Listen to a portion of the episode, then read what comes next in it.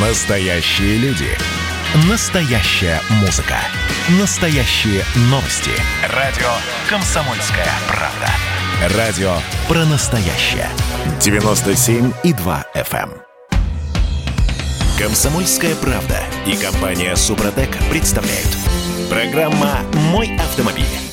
Я не знаю, смеяться или плакать, но российские власти доросли до идеи автоматически списывать штрафы за нарушение правил дорожного движения. Это главная тема сегодня утром. У меня сразу вопрос. А, а, а как вам эта идея?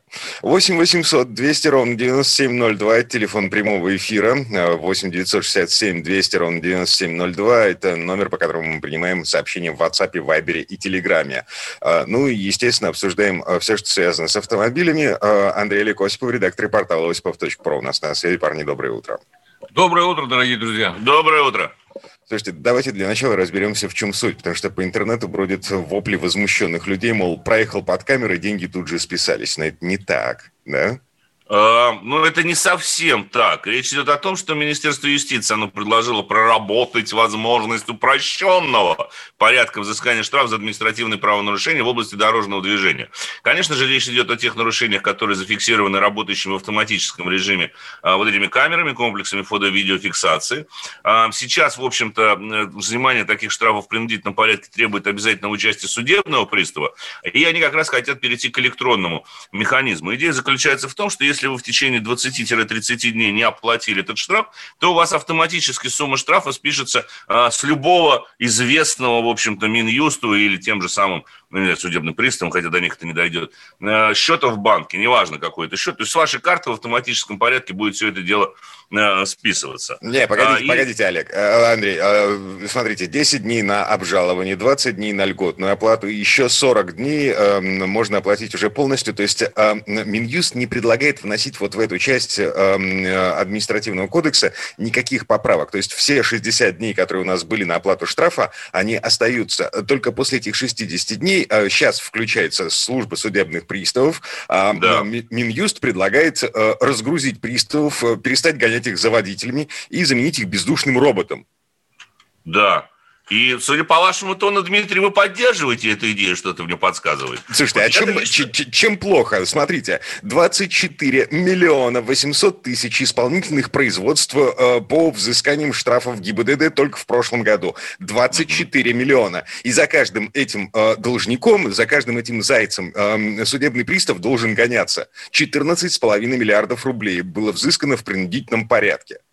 А меня вот почему-то жизнь судебных приставов абсолютно не волнует. Вот Кроме А, того, они погоди. все равно ничего не делают. Они все равно ничего не делают, потому что вот мы в, своей личном, в своем личном, к сожалению, опыте сталкивались с судебными приставами. Это та организация... Это непробиваемая контора, глухая. Да, для них даже, допустим, официальное письмо на сайте Генпрокуратуры от, об отмене какого-то там решения, то, что было даже, о них абсолютно не указ. Это служба, которая существует отдельно от всех, по-моему, правовых служб в этой стране. Но э, если Так по делу может у говорить, них да, то тупо у нет меня времени на то, чтобы посмотреть в эти документы. Это не моя проблема, Дима, на что у них... Вот абсолютно мне по барабану, Да на что у даже их хватает во- времени или нет. Вот Если не даже их вообще не будет, никто не будет особенно плакать, я должен сказать. Но удивительно то, что это предлагает Минюст, автоматическое списание, а не ФНС, налоговая служба. Потому что речь идет, собственно, о скорейшем пополнении бюджетов разных уровней. Конечно. И И потом э, вы понимаете, да, что вам не дошло письмо, а вы уже заплатили. Через 60 дней, неважно через сколько. И самое неприятное во всей этой системе, на самом деле, заключается в том, что никакой упрощенной отмены ошибочных постановлений и возвращения средств Не вот этот новый законопроект, вынесенный на рассмотрение Минюста, вообще не предусматривает. Погодите, есть- погодите. Сейчас идет только проработка этого законопроекта, его еще нет физически. Это только Отлично. идея, озвученная Дмитрий. на Петербургском юридическом форуме. Да. Окей. Дмитрий, погодите, погодите. Вот это вот надо сразу пресекать, вот этот Да. ужас, да? Вот, вот Потому именно. что это нарушает э, принципы законодательства и права человека. Вот о чем идет речь. Конечно. Но если, если вам юристы говорят, что возврат взысканных средств по отмененному постановлению в Кодексе об административных правонарушениях Российской Федерации не предусмотрен. Это говорят юристы. У нас не предусмотрено в Кодексе об административных правонарушениях возврат э, денежных средств за отмененное, по отмененному постановлению. И тут Минюст выступает с предложением, значит, а давайте мы вообще в автоматическом порядке будем списывать. Вообще, То есть, чем Минюст занимается, вопрос? Это, это да, это понятно. Но у них у всех чешется по поводу автомобильного движения, они все, так сказать, тут много кто, кто выступает у нас с таким предложением. Вопрос не в этом, вопрос в том, э, что вот хоть какая-то система сдержек и противовесов должна быть создана. А так получается, я буду все время доказывать, что я не верблюд, да, э, и если даже вот у меня какое-то постановление будет списано потом деньги, получить эти деньги обратно будет невозможно, потому что это просто не предусмотрено законом. То есть, а... грубо говоря, господа, если вы предлагаете автоматическое списание, ну тогда предложите, пожалуйста, и обратный вариант автоматического возвращения этих денежных средств в случае, если Сейчас. постановление будет неправильно. Андрей, а, да, давайте... Почему для... вы этого сразу не предусматриваете? У нас Давай... сразу карательная система. Давайте для начала дождемся. Нам же осенью этого года а, пообещали м, ввести обжалование штрафов ГИБДД через портал госуслуги.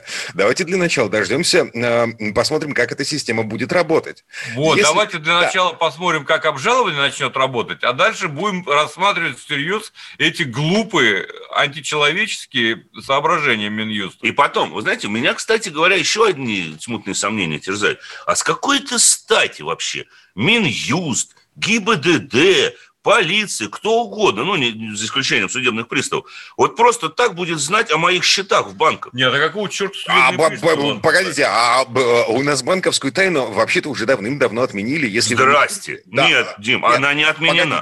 Де-факт, де-факто она отменена. Налоговая делится информацией о банковских счетах со всеми правоохранительными органами по умолчанию.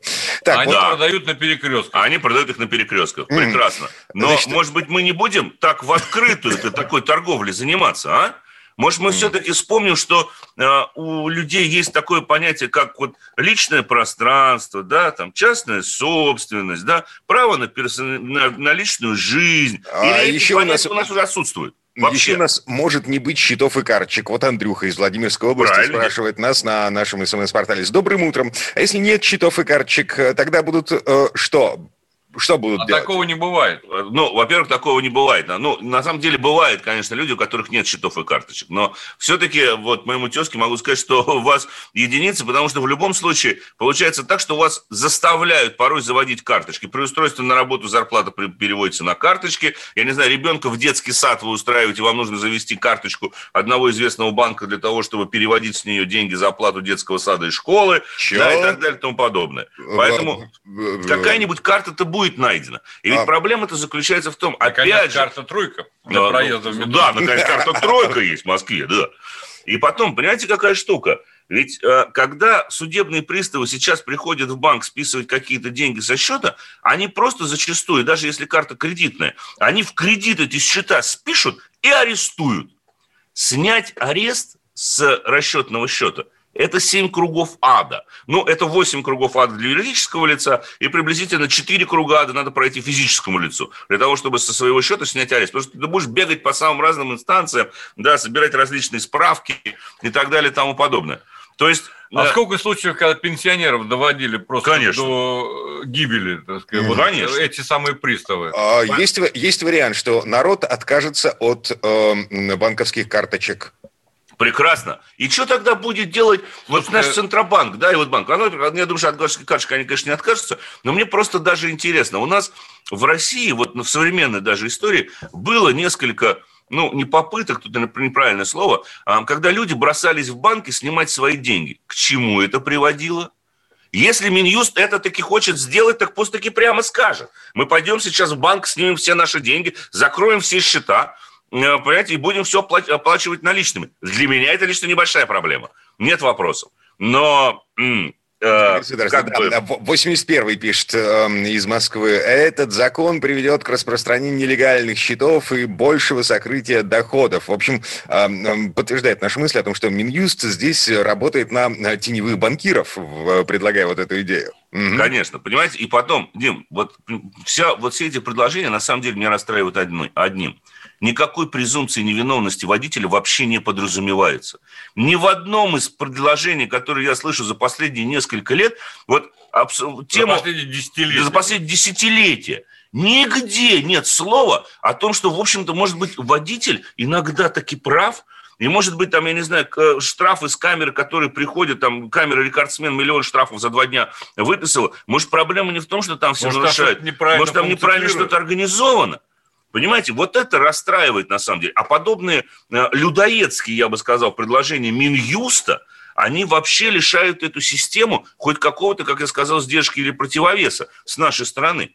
Потому что мы потом должны будем ходить за тем, чтобы вернуть наши заработанные деньги. А эти ребята, которые живут за счет наших налогов, на секундочку, весь Минюст и вся полиция живет за счет наших налогов. У нас, без, включая службу судебных приставов, они у нас в безакцептном порядке сначала деньги спишут, а потом мы должны будем к ним, те, которые получают зарплату из наших денег, из наших ходить и говорить, что нет, ребят, ну отдайте мне мои 250-500 рублей. Я скажу, иди туда. Вот удивительная там. вещь. Мало того, что приставы нас отбирают, они делают также все, чтобы мы не могли заработать. Конечно. Конечно. Это вообще идиотская система совершенно. Конечно. Арест, говорить серьезно. А как, как вот, арест, вот сейчас как действуют судебные приставы, Дим? Не дай бог вам с ними столкнуться. Вот, допустим, вы кому-то что-то задолжали, какой-нибудь штраф у вас не оплаченный, всплыл там 5 тысяч рублей, к примеру, да? Вы думаете, пристав будет арестовывать один счет? Сейчас. Он направится в налоговую инспекцию и арестует, если у вас есть несколько что? Все счета во всех банках. И со всех счетов будет списано 5 тысяч рублей. А потом вы будете ходить в те банки, в которые, с которых вы считаете, что списано все дело незаконно, и говорить, ребята, верните мне деньги, у меня же с другого счета уже списали. А Алена скажут, Гринчевская а так попала, да, Алена Гринчевская так попала прошлой весной, эм, вот. э, да, штраф за неправильную парковку. 8 800 200 ровно 9702, телефон прямого эфира 967 200 ровно 9702, номер, по которому мы принимаем сообщения в WhatsApp, в Viber и в Telegram. Вернемся буквально через пару минут. Второй занимательный факт про Надану Фридрихсон. Она мастер репортажного жанра. Дмитрий Пучков на полном скаку тормозит оппозиционные движения в России. Третий занимательный факт про Надану Фридрихсон. Она прирожденный счетовод. Складывая один плюс один, у меня получается не 2, а 22. Каждый понедельник и вторник в 6 часов вечера по московскому времени Слушайте многогранную Надану Фридрихсон и ее звездных соведущих в прямом эфире.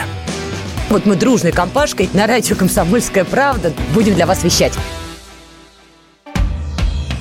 «Комсомольская правда» и компания «Супротек» представляют. Программа «Мой автомобиль». Ну и для того, чтобы поставить точку в вопросе э, об идее Минюста в автоматическом режиме взыскивать штрафы за нарушение правил дорожного движения, вот цитата. Э, «Принимая во внимание риски возможных сбоев при работе информационных систем, Минюстом совместно со службой судебных приставов в рамках суперсервиса «Цифровое исполнительное производство» прорабатываются дополнительные механизмы защиты прав граждан от неправомерного списания денежных средств, в том числе средств, на которые установлен запрет на взыскание. Конец цитаты.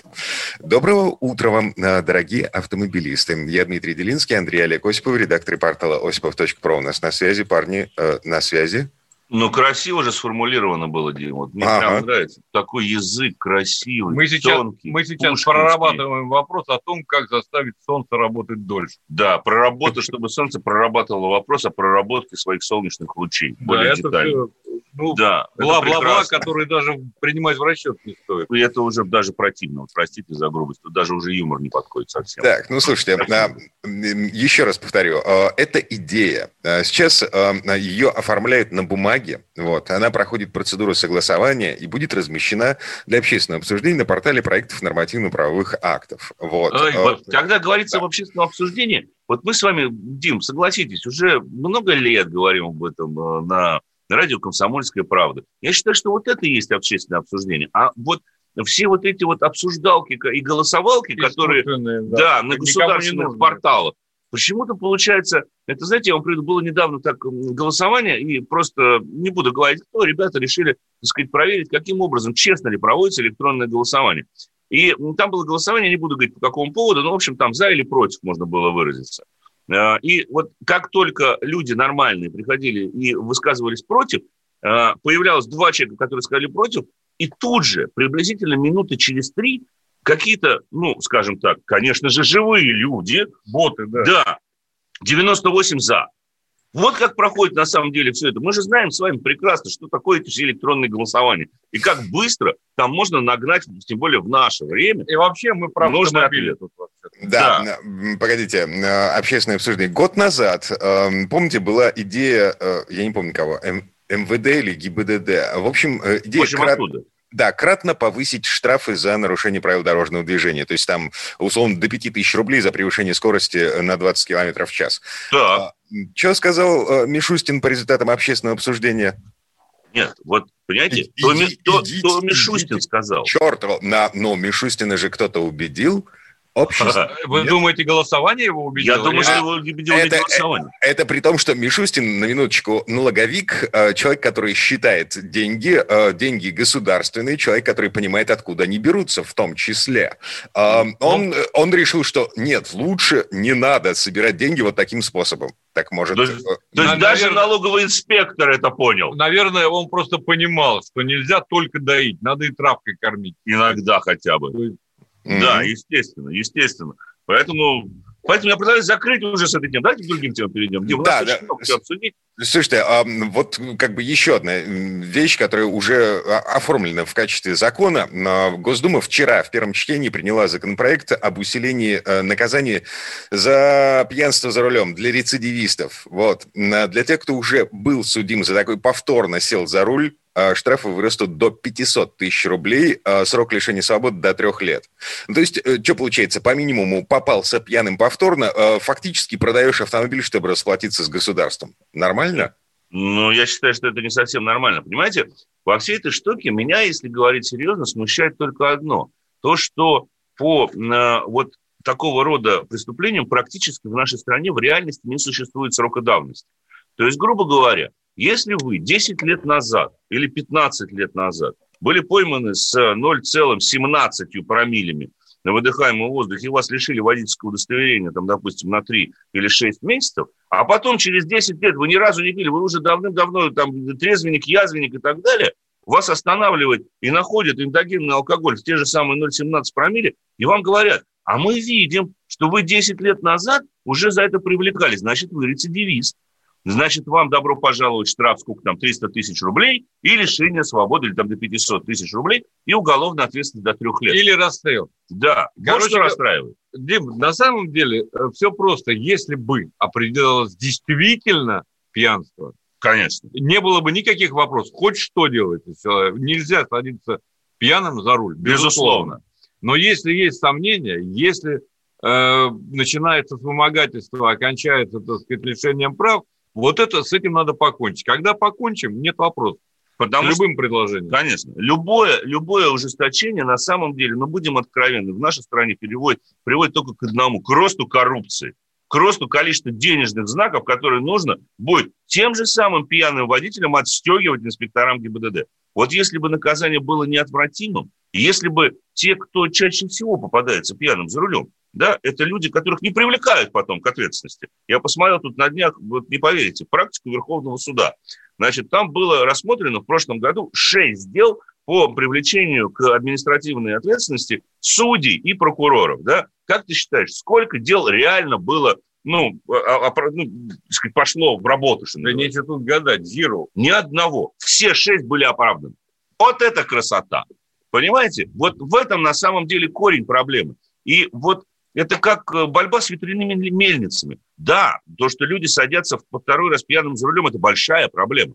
Но а, с одной стороны, понятное дело, что человек с пулей голове или с алкоголиком, мы его не исправим никак, для него 500 тысяч, да он скажет, да нет у меня таких денег, введите меня в тюрьму. И вы ему ничего не возразите. Ну, или отключите судебных приставов и окончательно контрапункте человека, потому что он тогда вообще уже нигде работать не сможет, потому что у него на нем будет долг в 500 тысяч э, висеть. Это во-первых. И во-вторых, вот то, что я сказал в начале. Если нет срока давности по этим вещам, то это любого человека, когда-либо привлеченного, даже или пойманного за нетрезвое состояние, спустя десятилетия можно на самом деле записать рецидивиста и посадить в тюрьму. Но это же никуда не годится. Вот когда мы вообще говорим о пьянстве, э, на мой взгляд, я всегда вспоминаю свой личный опыт. Ну, признаюсь, я жил в Америке в 93-94 годах. Там была огромная проблема с пьянством. Да, знаете, как ее решили? Там не стали э, ужесточать наказание, ничего. Но каждый город Соединенных Штатов Америки, мало того, что был э, заполнен плакатами, don't drink and drive называлось, да, do not drink and drive.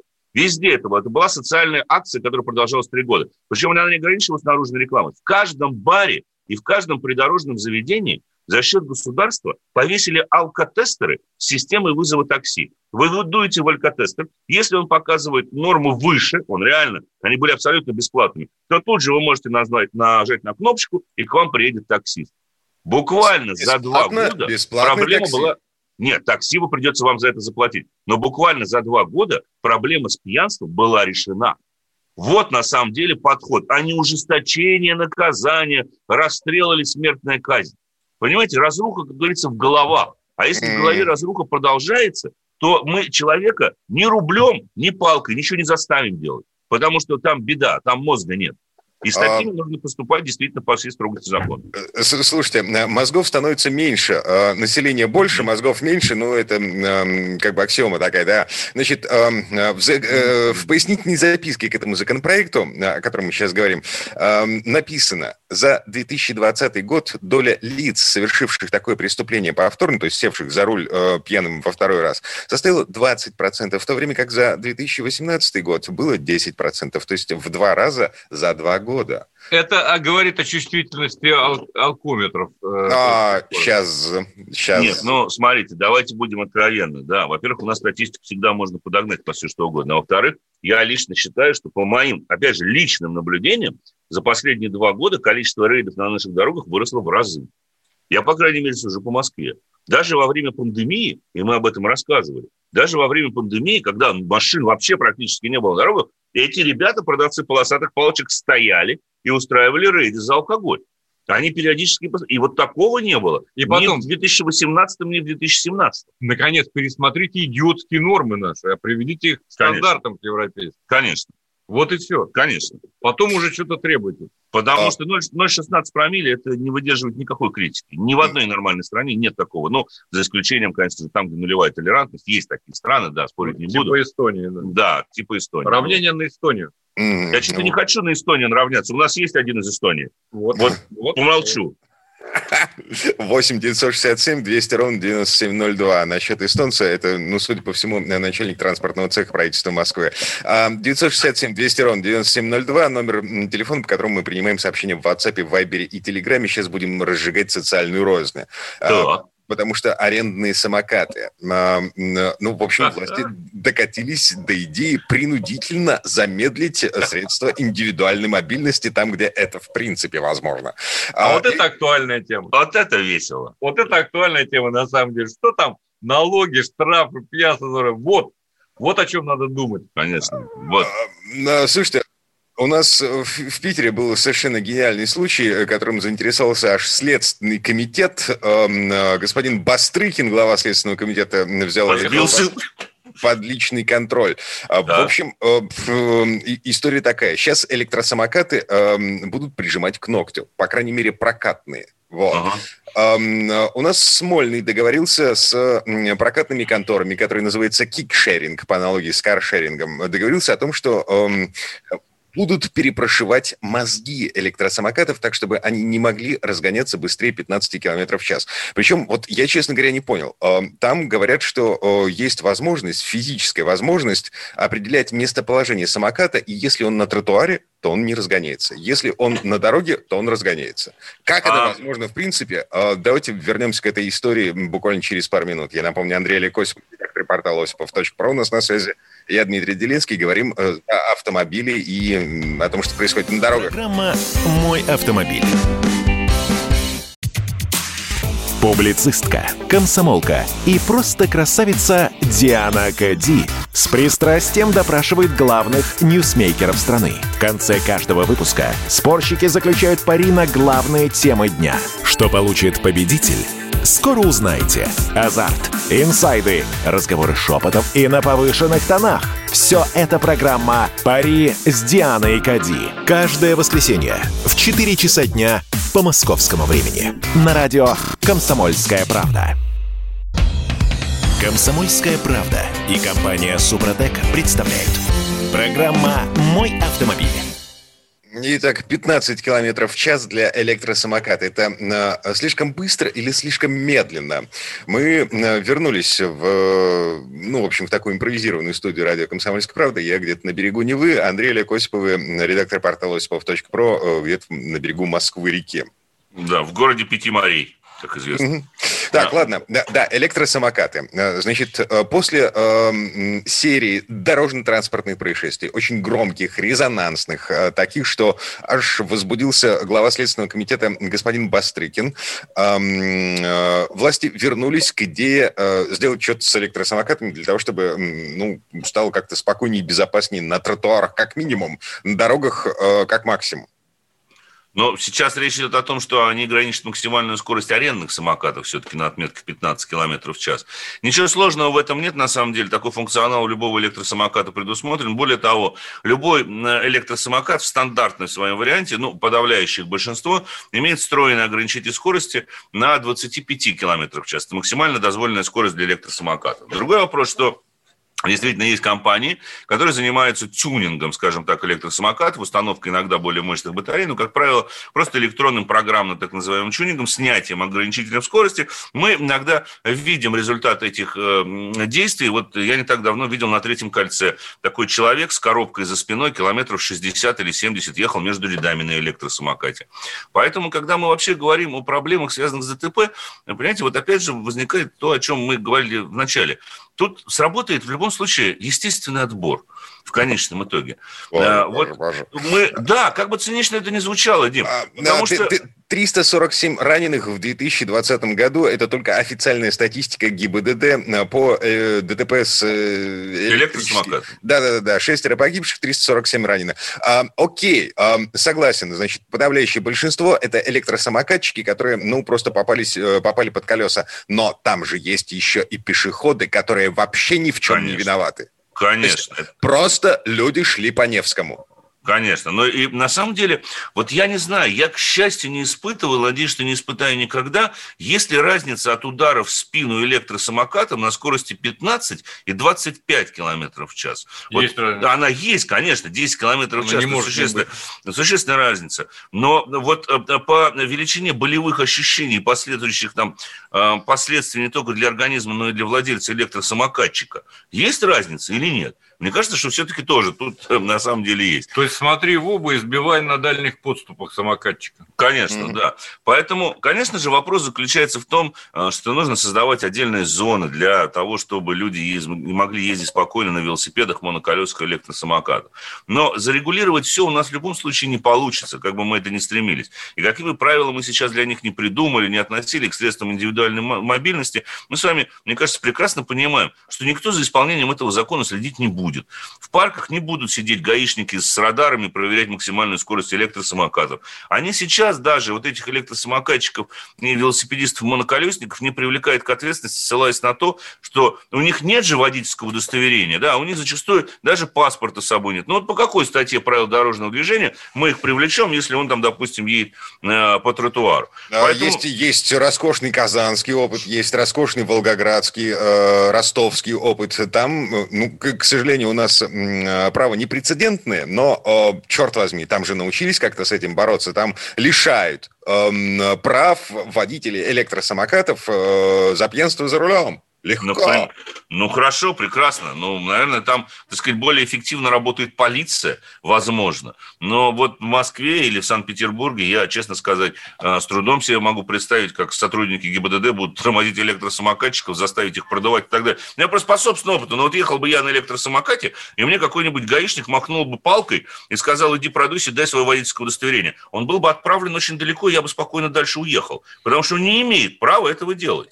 Я на электросамокате не обязан иметь водительское удостоверение, и я не обязан... Э, а, все, все, все зависит от, от мощности движка. Больше 250 ватт официально мопед и, соответственно, на удостоверение Конечно. категории Ну, ну, они все, подавляющее большинство электросамокатов до 250 ватт, на самом деле, подавляющее большинство, по крайней мере, те, которые продаются вот в обычных, э, собственно говоря, э, магазинах. Поэтому, ну и что, а как гаишник это будет проверять? У меня 250 ватт или нет? Вот что он будет делать? Ну, там, просто там, интересно. Там написано, эм, ну, правда написано. Ладно, они научатся. Я более чем уверен в том, что гаишники научатся с этим, потому что это еще одна, э, извините, кормушка. Да пусть а, учатся.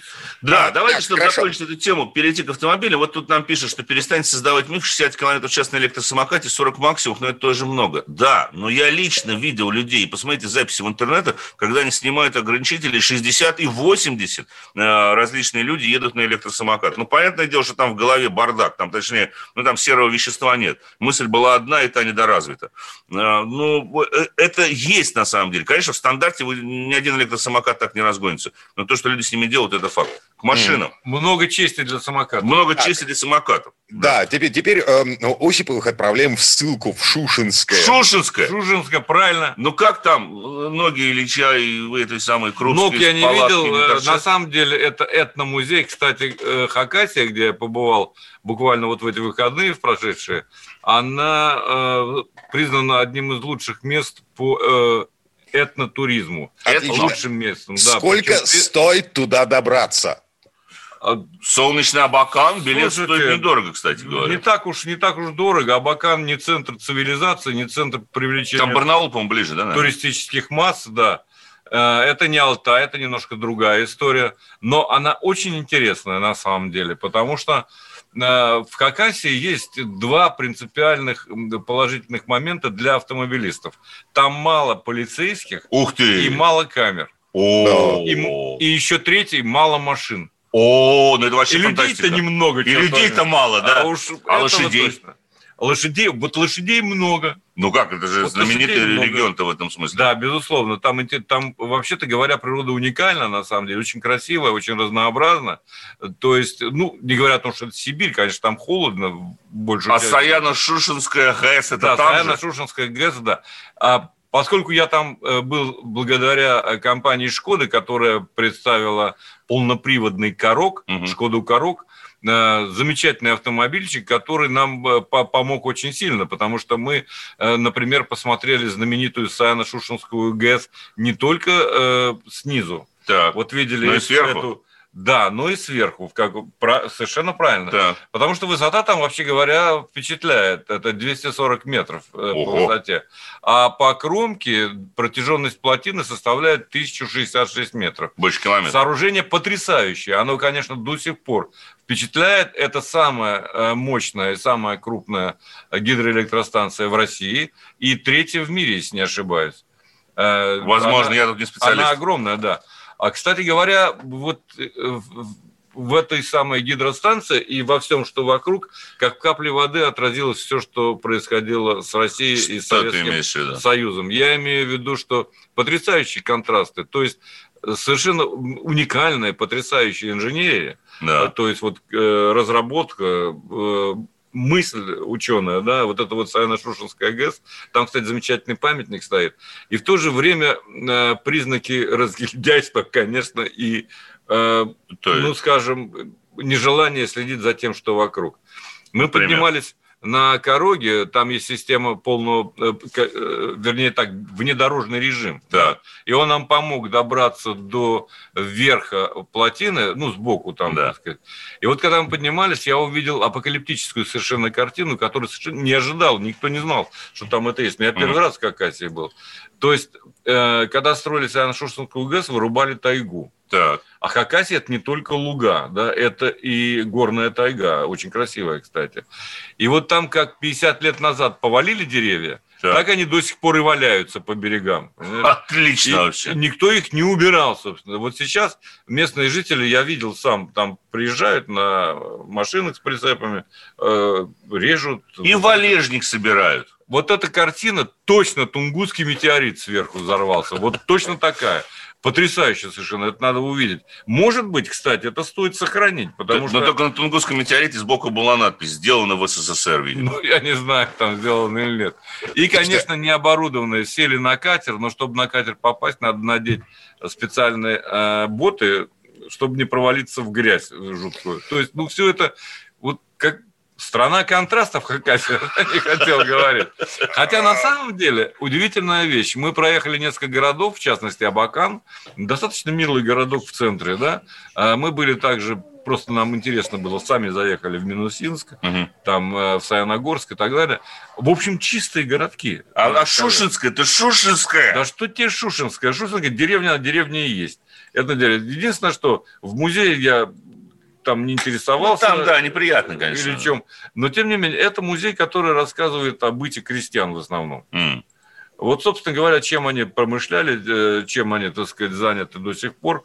А, кстати говоря, и были мы в, Каз... в Казановке. Mm-hmm. Это э, этно такая деревня специально э, показательная. Мы там обедали. Ну, кухня на вкус. Очень много тотемов. То есть хакасы, они изначально шаманисты. Да, да, да, да. Вот, но там несколько религий, есть церковь, церкви, Пока это все э, мало развито с точки зрения инфраструктуры, конечно. Так. Э, но зато э, не испорчена э, цивилизация. Вот ну, это слушайте, важно, мне кажется. Да, а Андрей Олег, э, я тут посмотрел для того, чтобы вкусить всей этой красоты неописуемой, которую вы да. описываете. Значит, э, в эти выходные из Москвы до Абакана 22 тысячи рублей. Ну, туда и обратно, правда. Э, ну, Дороговато. Общем, да, не самое дешевое приключение. Угу. Да. Вот. Так, все. А, э, к Шкоде Корок мы вернемся еще потом-потом. Андрей Олег Осиповы, э, редактор портала осипов.про были у нас на связи. Впереди э, Сан Саныч Пикуленко будет говорить Хорошего дня. Всего доброго. Программа «Мой автомобиль». Публицистка, комсомолка и просто красавица Диана Кади с пристрастием допрашивает главных ньюсмейкеров страны. В конце каждого выпуска спорщики заключают пари на главные темы дня. Что получит победитель? Скоро узнаете. Азарт, инсайды, разговоры шепотов и на повышенных тонах. Все это программа «Пари с Дианой Кади». Каждое воскресенье в 4 часа дня по московскому времени. На радио «Комсомольская правда». «Комсомольская правда» и компания «Супротек» представляют. Программа «Мой автомобиль». А это мы вернулись в студию радио «Комсомольская правда». Я Дмитрий Делинский. В этой четверти часа у нас традиционная история от Александра Пикуленко. На этот раз речь пойдет об автомобиле Volkswagen Golf. Эта машина увидела свет в начале 70-х и была призвана вывести немецкий автоконцерн из глубокого кризиса. Это сложно поверить, но полвека назад Volkswagen очень плохо продавались. Настолько плохо, что стоял вопрос о банкротстве. Но слово Сан Санычу. Предыстория. Боже, как это просто. Первое, что приходит на ум, когда рассматриваешь Volkswagen Golf. Ни рюшей, ни позументов, только предельно выверенные пропорции и почти прямые линии. Своего рода автомобильное оригами. Джаджета Джуджара не рассказывает, как он создал форму гольф. Словно и не он ее создавал. Не докучайте мастеру. Разве мог Бах объяснить, как сочинял свои фуги? Или Айвазовский. Почему у него море-море, а у других, как ни старались, нет? Озарение, вспышка. Впрочем, почти всегда озарение обретает практическое воплощение в том, что принято называть почерком мастера. Пусть даже почерк Джуджара не столь очевиден, как почерк его известного соперника Гандини. Главное, когда сформируется почерк, не выйти в тираж. Силуэту гольф так и хочется придать чуть большую заостренность. Но тогда другой заказчик рисковал остаться без проекта. В искусстве кузовного закройщика, помимо чувства пропорций и создания запоминающегося образа, немаловажно уметь улавливать характер и стиль заказчика и тонко подыгрывать его слабостям. Volkswagen Golf действительно изначально задумывался несколько иным. Передний свес почти на 10 сантиметров длиннее, прямоугольные фары, другой наклон ветрового стекла. Заказчиков из Volkswagen поразило, что Джуджара затребовал у них не только положенную в таких случаях информацию о компоновке автомобиля, но и характеристики сварочного и штампового инструмента. В общем, это только укрепило заказчиков в мысли, что они сделали правильный выбор. Еще в 1968 году представительная делегация из Вольсбурга посетила Туринский автосалон, чтобы подыскать подходящего закройщика. Из восьми понравившихся экспонатов выставки шесть оказалось выполненным по эскизам Джуджара. Так, только что образованная студия Итал Дизайн вытянула звездный билет. В январе 1970-го Джуджара получил крупный заказ от Volkswagen на создание линейки серийных моделей, а уже 12 августа в Вольсбурге одобрили его проект «Гольф». Впрочем, не хочется следовать стереотипным путем и привязывать рассказ о Volkswagen Golf исключительно к Джуджаро. На историю гольф интересно взглянуть под другим углом. Завод выпускал жука. Долго и помногу. Жук приносил неслыханные барыши. Однако все понимали, что его резервам близится конец. Кстати, Volkswagen не имел собственного конструкторского бюро. За него все делали люди из Porsche. На них возлагалась постоянная модернизация «Жука» и создание его производных. Volkswagen 1500, 411, 412 и 413. А дальше? Это как с близкими родственниками. Когда в какой-то момент осознаешь неотвратимость неизбежного, и все равно это обрушивается неожиданно. Не стану утверждать, что хозяева народного предприятия Volkswagen прозевали момент, когда следовало заменить жука. Однако в конце 60-х перемены накрыли завод, словно лавина незадачливых альпинистов в горах. Смерть действительно сыграла в этом свою мрачную роль. В 1967 году генеральный директор Volkswagen, крепкий хозяйственник Генрих Нортхоф, вдруг почувствовал себя плохо, заявил об уходе и буквально через полгода скончался. Вакансию занял Курт Лотц, настроенный на более решительные действия. Это он возглавил делегацию на Туринский автосалон. Кроме того, был созван комитет по планированию продукта. Эту структуру возглавил пришедший из концерна Круп многоопытный инженер Вильфред Ульбрихт. Задача комитета заключалась в том, чтобы перестроить производство под принципиально новую номенклатуру моделей, где автомобилю в размерности «Жука» отводилась ключевая роль. Однако, каким ему быть, не определилось. Успех «Жука» продолжал оказывать сильное влияние на уму тех, от кого зависело решение. Porsche предложил EA266 – машину с горизонтальным рядным четырехцилиндровым двигателем, установленным перед задней осью под задним сиденьем. Это, конечно, было чересчур, что прекрасно понимал преемник Лотца Рудольф Ляйдунг. Лотц не продержался на посту гендиректора и трех лет. Во многом причиной его отставки стали различия в политических взглядах. Лотц входил в Христианско-демократический союз, а к власти в ФРГ пришли социал-демократы.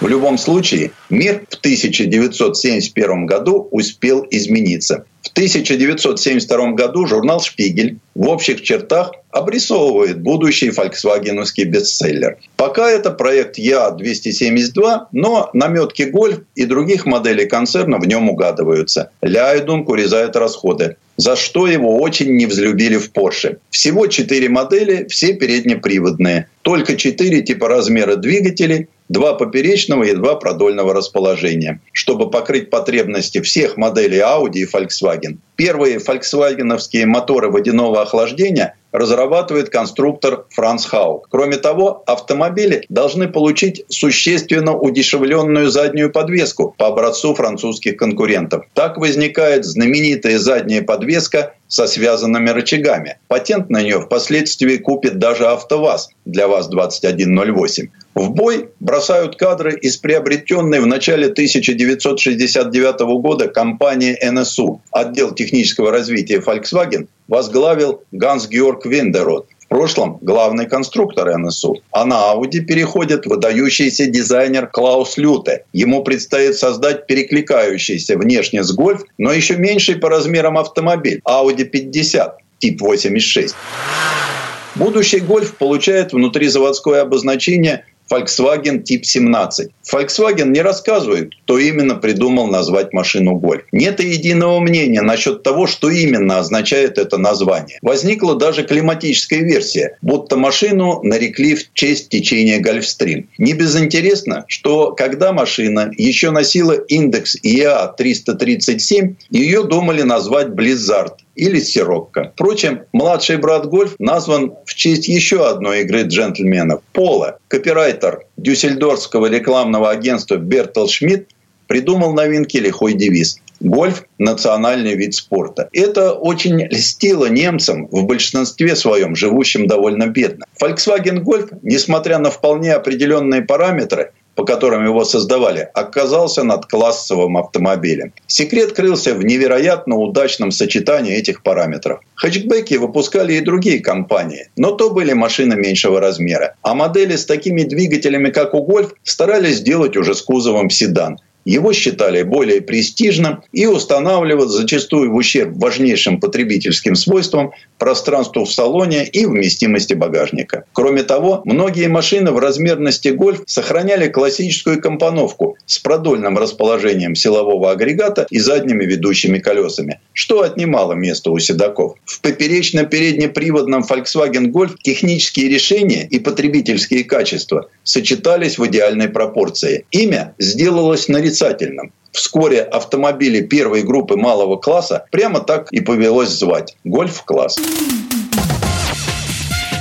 Предыстория. Сан Саныч, спасибо. Это был Александр Пикуленко, летописец мировой автомобильной индустрии. И у нас на этом все на сегодня. Дмитрий Делинский, радио «Комсомольская правда». Берегите себя. Программа «Мой автомобиль».